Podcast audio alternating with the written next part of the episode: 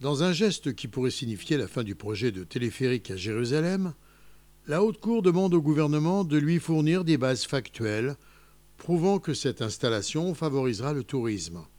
Le téléphérique, une idée lancée par le ministère du Tourisme, doit partir du centre culturel de la première station au sud de Jérusalem, passer par la vallée historique du Hinnom jusqu'au mont Sion, puis longer parallèlement les murs de la vieille ville avant d'atteindre la porte des Maghrébins, l'entrée la plus proche du mur occidental.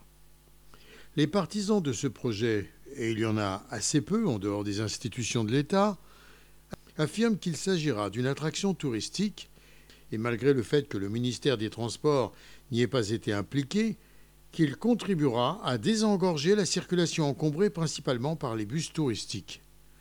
Des opposants ont fait appel du projet devant la Haute Cour.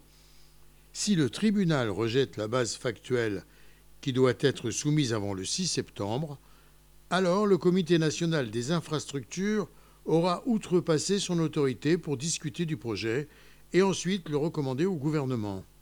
L'ensemble du dossier du téléphérique pourrait, dans ces conditions, commencer à se disloquer. Gérard Benamou, de Tel Aviv, pour RCJ.